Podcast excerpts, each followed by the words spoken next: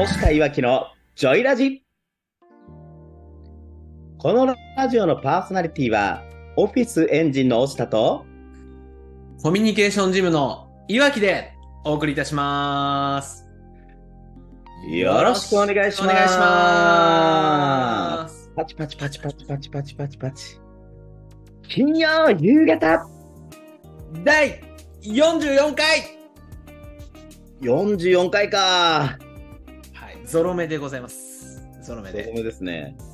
はい。そこ今週もやっていきますけど、今週はなんか元気がありましたね。声の。そうですね。あの、実は、花粉症で普段使ってる声は枯れてるんですけどね。あ、そうなんですか？はい。あの、日常、あの、日常の声に戻すと今、こういう状況になってるんですよ。あ、なるほど。だから、違うところを使った結果の声だったんですね。あ、そうです、そうです。あの、違うところを使うとね、声帯の位置調整して、はいはいはい。枯れない声は出せるかなと。なるほど。さすが声のプロですね。ありがとうございます。さあさあね、このラジオもね、44回を迎えたというところですが、まあ、どんなラジオかということをお伝えしてからスタートしていきたいなと思います。お願いします。このラジオはですね、自分で授業をしたい、まあ、副業とか独立をしたい会社員の方向けに、お役立ちの情報をお届けするラジオになっております。声の整体師の押下さんと、コミュニケーションの専門家の岩木さんでお送りする対話型で進めていくラジオになっています。このラジオを聞いて、理想の実現に向けた充実した週末をお過ごしいただけたらと思っております。まずは、前回の放送で、いいねいただいた方、再生いただいた方、本当にありがとうございます。フォローの方も少し増えました。ありがとうございます。概要欄に音声目次をご用意しておりますので、この話から聞き直すよということがありましたら、ぜひともご利用ください。また、声の相談コミュニティ、ジョイラボラトリーや、コミュニケーションジムでも新規会員まだまだ募集しております。私、押下や岩木さんとつながりたい方いらっしゃいましたら、ぜひともご応募ください。そして、ポッドキャストや Spotify でも配信しております。他媒体でもお聞き、再生いただいて、いいね、コメント、フォローなどよろしくお願いいたします。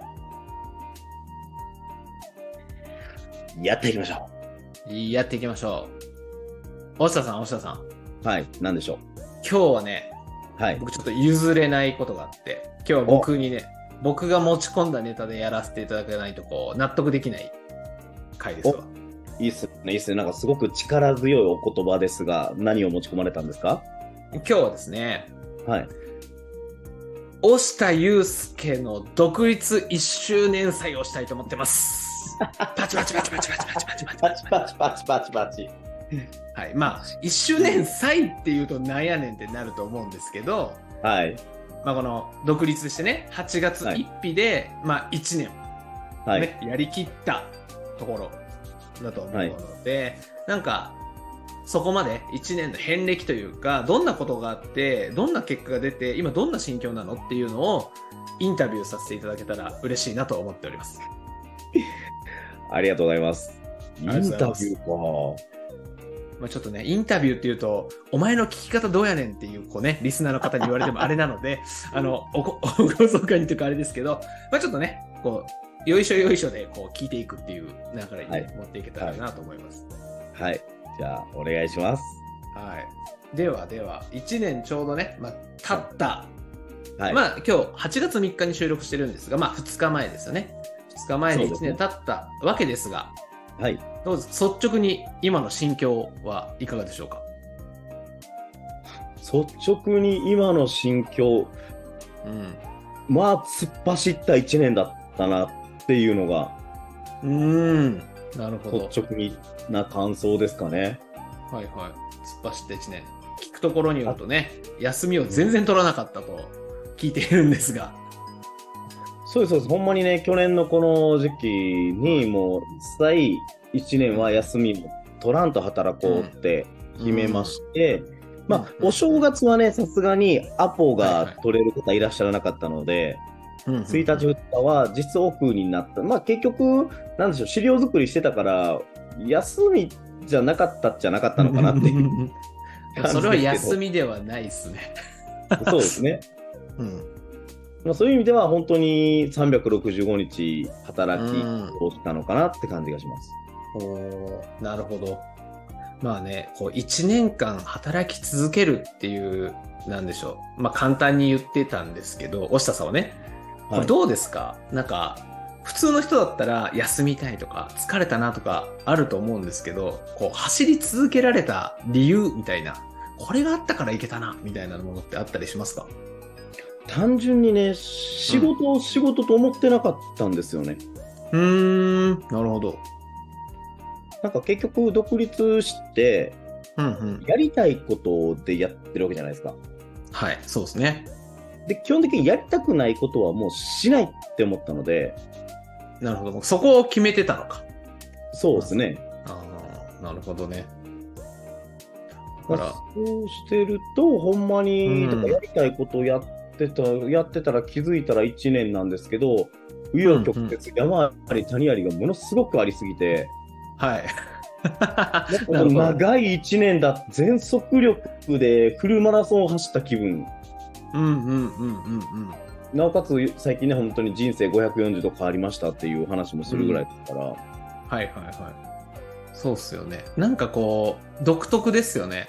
日々全力で走っているから、1年で振り返ったら、あれ？あっという間だったなみたいな感じもするけど、はい。なんか中身が詰まってるので、いろいろあったよねみたいな感じもしますよね。そうですね、私、体感的にこの1年が5、うん、6年分ぐらいに感じてるんですよね。日々充実してたんでしょうね。やることが多かったし、いろんなことやってて。そうです、日々脳汁出まくりみたいな感じでしょ。そうか。なるほどね。毎日働いてて。まあ、大事なことはあれですよね。あの、やりたいことしかやらないっていううんところだったのかなと聞きながら。やっぱやりたくないことをやっていたらしんどいなってこともあるかもしれないけれど、はいやりたいことをやっていたから、まあ続けられたというか、自然と続けてきたみたいな感じなのかなと。そうですね、本当にだから会社員時代と違って企業独立してよかったなって思うことは、本当に自分のやりたいこと、うん、うん。やりたいことをどこまで消化して、プロ意識というか、うん、うん、うん。なんていうんですかね。なんやろ、その、なんだろうな、サッカーとかで、サッはい。カーやりたくてやってて、うんで、やっぱうん高校とか大学とかでそこそこ、てかめっちゃうまいよねって思って、うん。トップレベルのプロのところに行くと、レギュラー取れなかったみたいなこと多々あるじゃないですか。ありますね。ある。そこでレギュラーでね、一戦で活躍し続けるっていうのが、やっぱ好き、好きを突き詰めた結果じゃないですか、あれって。そうですね。こう、どこまでもレベルを上げていくみたいなね。環境を変えてはチャレンジして、環境を変えてはチャレンジしてってやっていった結果、まあそこにたどり着く。突き詰めた結果、そこにたどり着くって感じでしょうね。そうですね。だから良くも悪くも会社員時代ってチャレンジしても自分の収益につながらなかったりするじゃないですか。もう大きい企業に反映されないとか。うん、そうですね。でも逆に言えば失敗しても反映されない良くも悪くも。ねうん、うん。大きなダメージは負わないですもんね。え。うん。独立するとね、やったらやった分だけやっぱり返ってくるし、うん、うん。こけたらこけた分だけ大怪我するんですよね。そう、それはそう。本当にそうですね。わかるわかる。うん。だから結構この1年、ほんまに受け身の取り方がわからんくて大怪我うん。したのもありましたし、はいはいはい。うーん。そう、なんか売り上げで見るとね、すごく上がったんですけど、結局、はいはい。出ていく分もめちゃくちゃ多かったっていう感じですかね。なるほど。そうか。まあ、それで言うと、この、まあ、売り上げとかね、出ていくところも含めて、この山あり谷ありってさっき言ってたんですけど、はい。この山と谷の話を聞いていこうかなと思いますが、はいはいはいはい。どうですか？この1年でこう、良かったなとか、これめっちゃ良かったなってこう、思えるエピソードというか、一番心に残ってるエピソードとかあります？ね、通帳に、うんうん。ほんまに独立して初月で、通帳にポンとなんか、今までね、やっぱり私、はい。家族が多いんで、うんうん。お給って正直、まあ、前の会社のお給料も高くなかったので、ほぼゼロやったわけなんですよ。ああ、そうだったんですか。はいはいはい。通帳に7桁刻まれた時は妻と配達しましたね。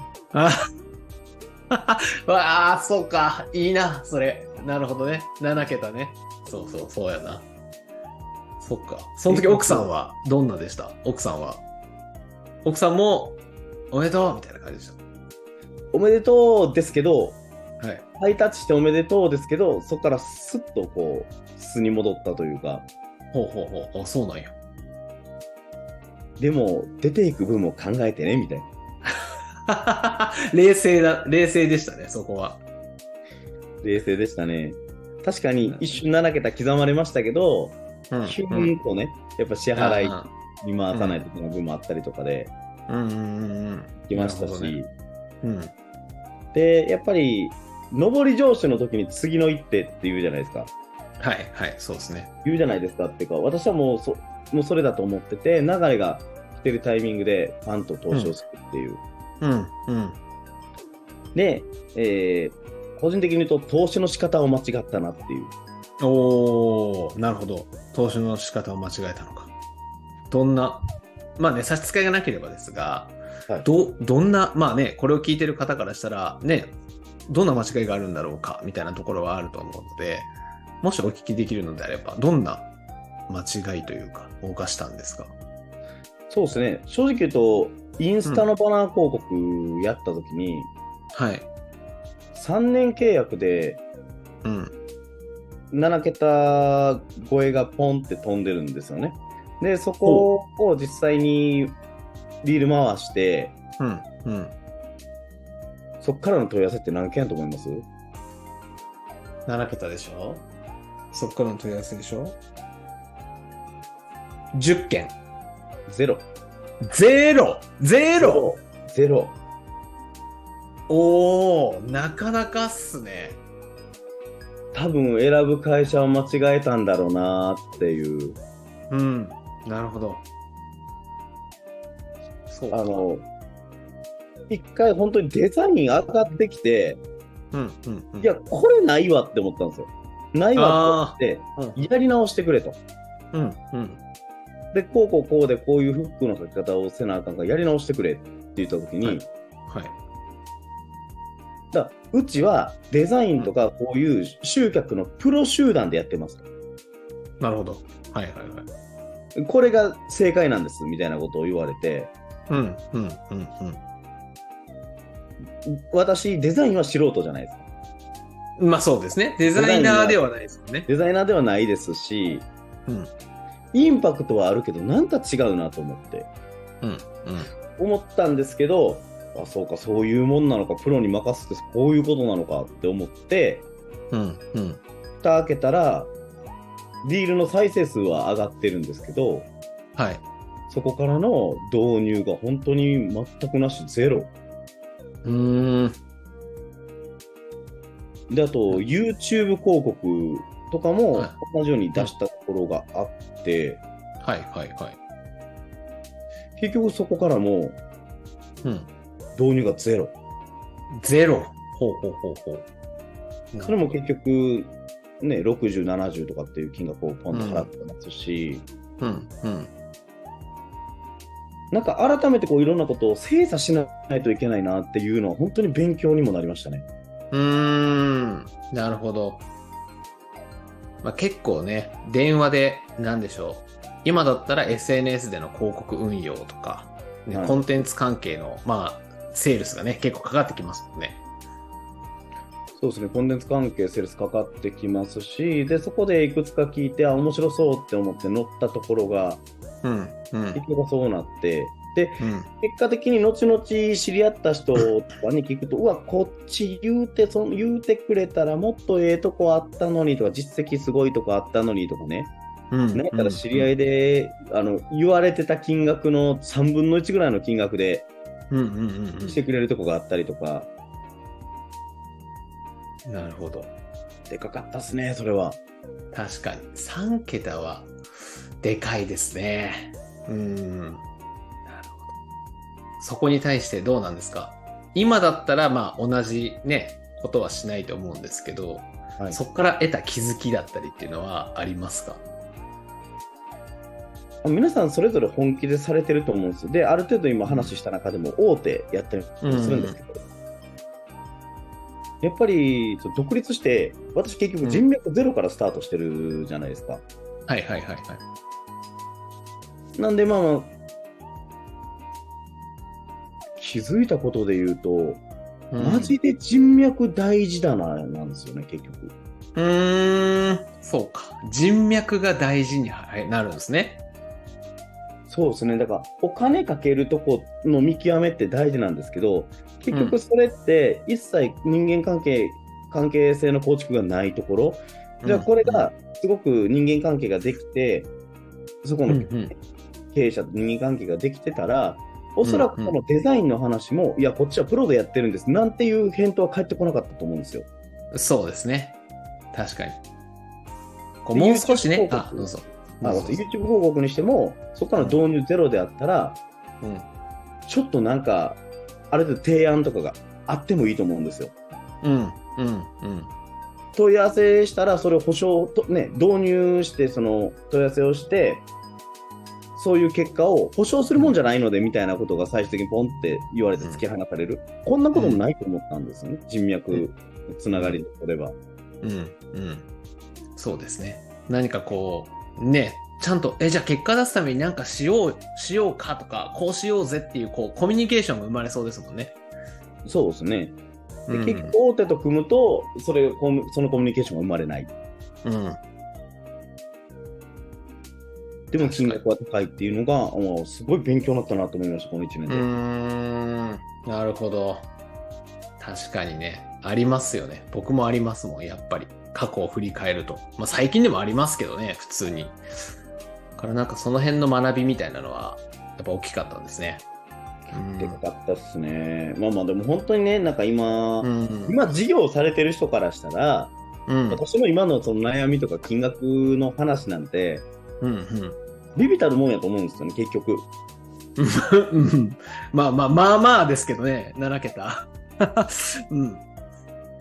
なんか聞いたら、ね、えー独立半年後には借金が3000万あったっていう人もいましたし、いるね。いますね。いるいる。まあ、そんなの考えたらちっちゃいもんなんかなとは思うんですけど、うん。でもやっぱこんなんもね、独立して歩き出さないと気づかなかったことですし、そうだね。そこはそうだな。なるほど。そういうね、まあ、商材とか買うときはというか、やっぱりこう、大手から買うっていうのもい一案だけれど、まあ人をつく、人脈を作ってから、まあそういう人たちから、信用できる人からサービスを買うっていう方が、まあいいな、みたいなところはあるんですね。ありますね。なので、ほんまにうん独立する人は、私みたいにうん人脈ゼロでスタートするんじゃなくて、うん、うん、うん、うん。ある程度ね、先にみたいな。先にある程度人脈を広げてからスタートしてもいいのかなというのは思いますし、うん、うん。っていうのと、あとまあ企業独立するんであれば、まあ、これは本当に私も思ったことなんですけど、私、自分の考えだけで走ってたら、きっともっと大怪我してると思うんですよ。はいはいはい。なるほどね。うん、うん、やっぱりメンターって呼ばれる方がいたりとか、うん。うん、うん。もう本当にそれを導くプロの方、いわゆるコンサルですよね、コンサルの方たちにもついてもらって、うん、そう先走ってる、うん。その自分よりもはるかに知っておられる方うん。と一緒に組んでやるのがいいんだなってのを改めて思いましたし、はいはいはい。まあ、それがあったから、それがあったから、そう今現状の自分がいるわけで、うん、うん。で、なおかつその失敗したなって思ったのって、その人たちが、うーん、どうかなーって言って、いいと思うんやったらいいんやけどなーみたいな反応があった時があって、なるほど。止めはしないけれど、みたいな。決めるのはあなただし、決断するのはね、押田さんだからね、みたいなことを言われて、うん、うん、うん。よくよく考えたら、あれって止めてくれてたんだなって思ったりね。あー、わかるな、それ。それ言うと思うもん、多分。この会員の人とかに、まあ相談されたら。うんなんか、こう思ってるけど、目の前の人が、やりたいんやろうなーがすげえ溢れ出てると、その反応にはなるかもね。そうですね。あと、おそらく私は対面が強い。だから自分がどのタイプかっていうのも見極めるのも一つかなと思いますよね。あー、なるほど。あの、SNS なのか、対面なのか、みたいなところ。そうですね。うん。私はすごく対面が強いはずなのに、それを手放そうとしてた自分がいる。うん、うん、うん、うん、うん。確かに。そうね。もう、大下さんにね、会ってみたらわかりますけど、対面の人です。完全に。なるほど。そうか。人脈、そしてね、あとはメンターみたいなところがあったと。まあ、ここを聞くと、まあよくね、企業のコンサル本というか、にも書いてあるけど、やっぱり大事だよねってとこですよね。結局ね、基本に忠実にっていうのはすごく 大事ですよ。そう、これね、僕もそうだったんですけど、やっぱり、その成功哲学的なものをこうね、セミナーとかに行くと大体言ってるじゃないですか。人脈大事とか。で、一方でメンター持った方がいいよみたいな書かれているんだけれど、で、自分で動いてみて振り返ってもやっぱり重要だよねっていうのは気づきますよね。改めて。うん。だから本当にね、うん、だからもう自分だけで走ろうとする方、やめてください。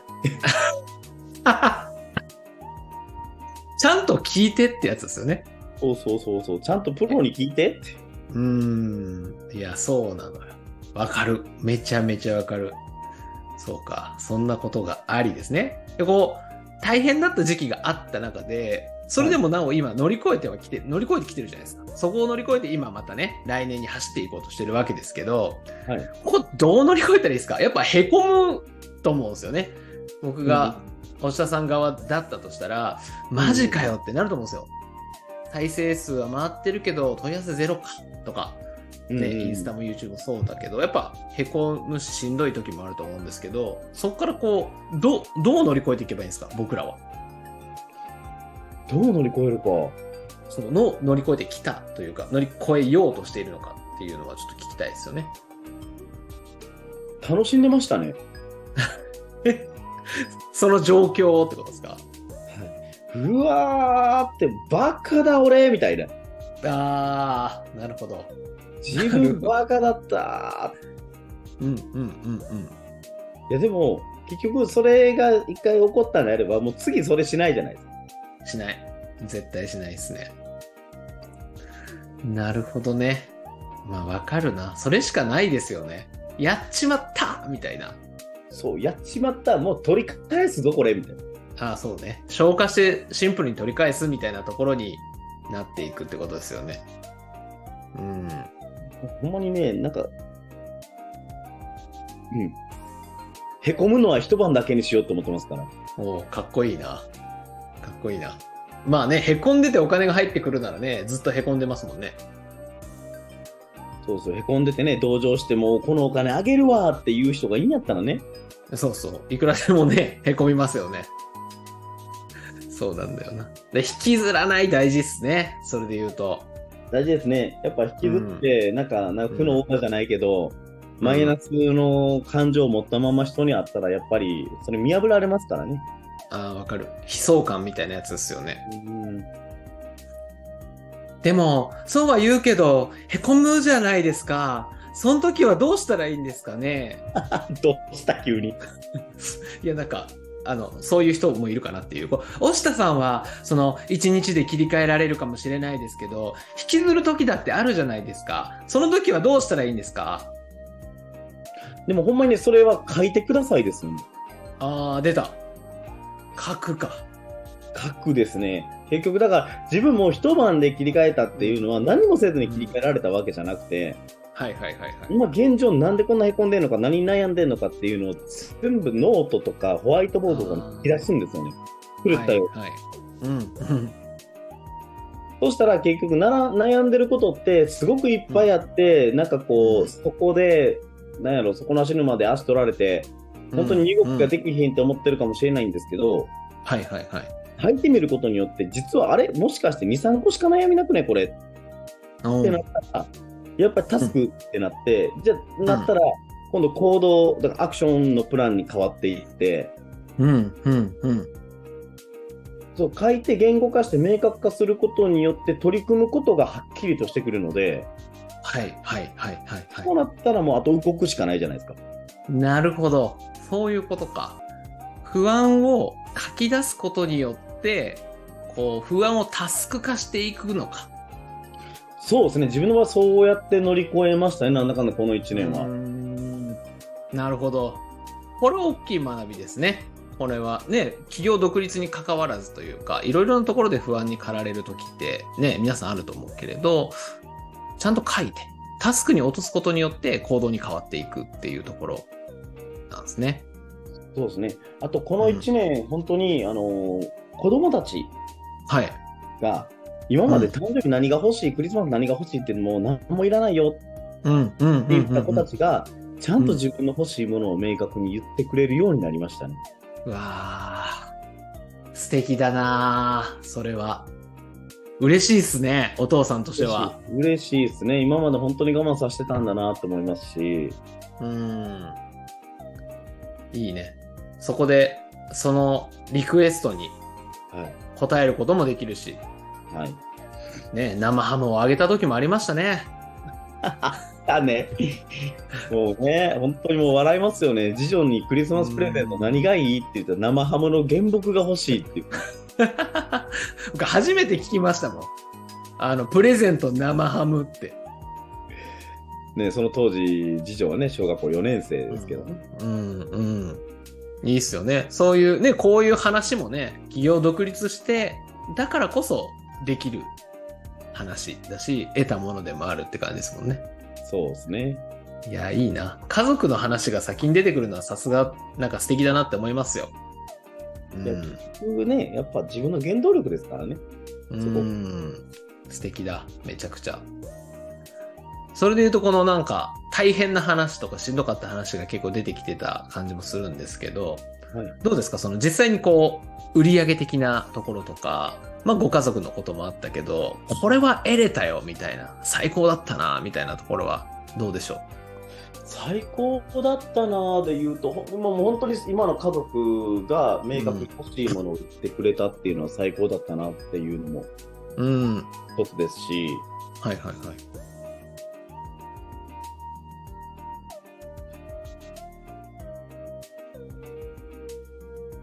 そうだな、本当にうん。人との出会いが最高だったんじゃないですか？もう、人との出会いか。この1年で出会った人たちって本当に自分のうん生涯宝物になるなっていう人たちとめちゃくちゃ出会いましたし、はいはいはい。そんな人たちとね、組み交わす酒がもううまいうまいっていうのと、そっちか。はい。うんうん。うまいよね。うまいしね。うん。なんだかんだで。いや、だから、なんだろう。最高だったのって、今ここに至るまでに36年あったんだって思えたのが最高じゃないですか。うーん。なるほどね。今過去の分も含めてね。そうそう過去も含めて、本当にいろんなことありましたけど、うん。結局自分の中では人生でたらればはないと思ってるんですよ。うん。うん。この瞬間瞬間に人間は自分にとっていいことしか選んでないので、うん。うん。もちろんね、なんか、ひどい時期もありましたけど、はい。それこそ電車に飛び込み営業をかけそうになったようなたいこともありましたし、うん。うん、でもやっぱり、そういった経験があるから、今ね、こうやって岩木さんともお会いしてお話、このラジオも収録してるっていうのもありますし、うん。うん、1年、この1年最高だったことっていうか、この、この1年も最高の自分の人生の中の1ページになったなって思います。おー。いいっすね。味わってますね。人生を。やってますね。そう、そしてね、こう、味わってる感が、を感じられるのは、この、なんとも言えない押田さんの考えてる間の時間ね。これだよね。あの、これがリハとかして、はい。あの、台本あったら、この間じゃないと思うんですよ。そうですね。で、割と私、うん言葉の瞬発力はある方なので、そうそうそう。投げられたらすぐ返すタイプですけど、うん。いや、なんかめっちゃ考えてますね、今日。ほんまや。染みてる感をめちゃくちゃ感じました。だから静かにしといた。これ大丈夫？放送事故なってない？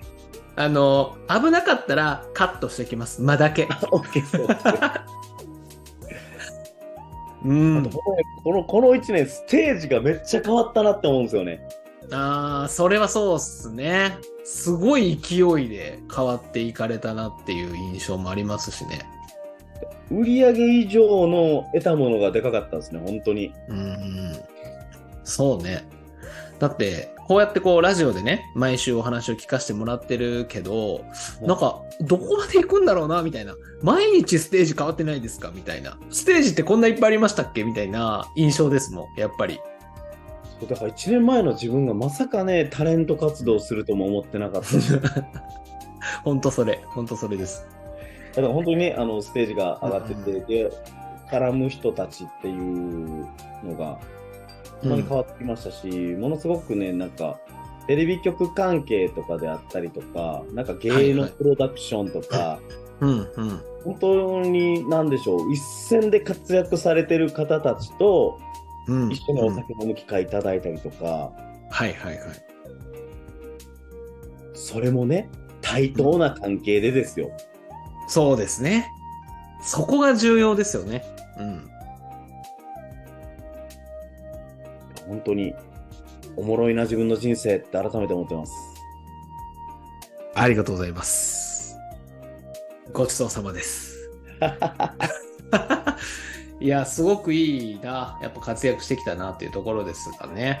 やっぱ、まあ振り返ってというか、まあいろいろ話してもらった中で、これから独立起業する人に対して、一言ね、なんかあれば伺って、そしてこの後、押下さんがね、じゃあ2年目どうするのって話をね、ちょこっとおお聞きできたらなと思いますが、どうですか？どんなことを渡したいですか ?1 年終えて、これから動く人に対しては。これ私が言われた言葉なんですけど、はいはいはい。死ぬ気でやれよ、死なないから。なるほど。なるほどね。なんか、僕が知ってる人の言葉な気が、なんかちょっとしてるんですけど。なるほど。死なないから死ぬ気でやると。ああ、いいですね。大事ですね。それぐらいの気持ちを持ってやるっていうのは大事かもしれないですね。そう本当にね、人生変えるんだろ？じゃあ一回死ぬ、死んだつもりでやれよ。うーん。その結果がね、最高の1年と。まあいろいろあったけれど、最高の1年であり、最高のこう人生から繋がってきた1年になったなって感じなんですね。そうですね。さあでは、もう早速2年目に入って3日が経とうとしてるわけですが、3日目か、になるわけですが、次の1年はどうするんですか？もう、初動の1年は大量行動って思ってたんで、うんう大量に行動して、もう大量に恥かく1年にしようと思ったので、うん、うん。でそこで得た経験を経て2年目っていうのは、行動の質を見直していこうと思いました。なるほど。行動の質を見直す。うん、うん、うん。もう少し具体的にお聞きしてもいいですか？そうですね。だから、闇雲にとにかく手当たり次第動いてた1年目だったので、うん、うん。今は出来上が構築された人脈だったりですとか、うん、うん。ある程度どこに行けばどれだけの売り上げが上がってとか、うん、うん。っていうのがね、だんだんとこう見えてくるようにはなってきてるので、はい。人のためとはいえ自分のためにも動いた大量行動した1年です。なので、うん。その行動の質っていうのをどちらかというと自分のためよりは人のためを重視してうん。うん。なんでしょう自分にも人にも利益を与えられるようなうん。うん。行動うん。それを見極めていこうかなと思ってます。いいですね。1年目を経て質を高めていくっていうところ。そして自分にもそうだし、周りの人にも利益というか、プラスになることを意識して動いていく。そんな2年目というところですね。そうですね、本当に1年目はとにかく肉付けできるものを全部肉つけてうん。きたんで、こっからは本当に彫刻削っていくみたいなイメージで、はいはいはい。そぎ落としていくよ、みたいな。そうですね、創業として形を作っていく1年にしようかなと思ってます。おー、楽しみにしてます。さらなる。もうね、飛躍するのはなんかもうイメージできるんで、こう、はいさらなるこう、大きい未来とか、ね、でっかいものを取りに行くんだっていうところをね、こうやって聞かせてもらいながら、日々ね、一緒にいさせてもらえたら嬉しいなと思いました。はい、今日はもう私のお話ばっかりでありがとうございました。いや、ありがとうございます。いや、最高でしたね。鳥肌立ちましたもん、途中、何回か。そうなんね。なんか嬉しいなと思いながら、すごいなとか、嬉しいなとか思いながら、はいうん。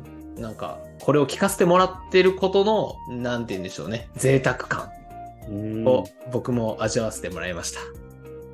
ありがとうございます。さあね、今週のジョイラジもですね、押田さんの今日ね、1年の振り返りとかお祝いというところで、ラジオを進めてまいりましたが、ね、今週もお別れの時間が近づいてまいりました。ほんまにね、自分の話をしてるからか余計にあっという間なんですよね、今日は。うん、良かったです。あの、充実していました、僕は。ありがとうございます。まあこの、押したいわきのジョイラジジョイラジはですね、大事なとこで噛む。来週金曜日、18時より放送しております。この音声を聞いて、少しでもいいなとか、ためになったなと感じた人は、ぜひ、いいね、コメント、フォロー、そして噛んでしまったいわきの応援をよろしくお願いいたします。今日も、このラジオのパーソナリティは、コミュニケーションジムのいわきと、オフィスエンジンの押下でお送りいたしました。良い週末をお過ごしください。バイバイ。バイバーイ。2年目頑張る。行こう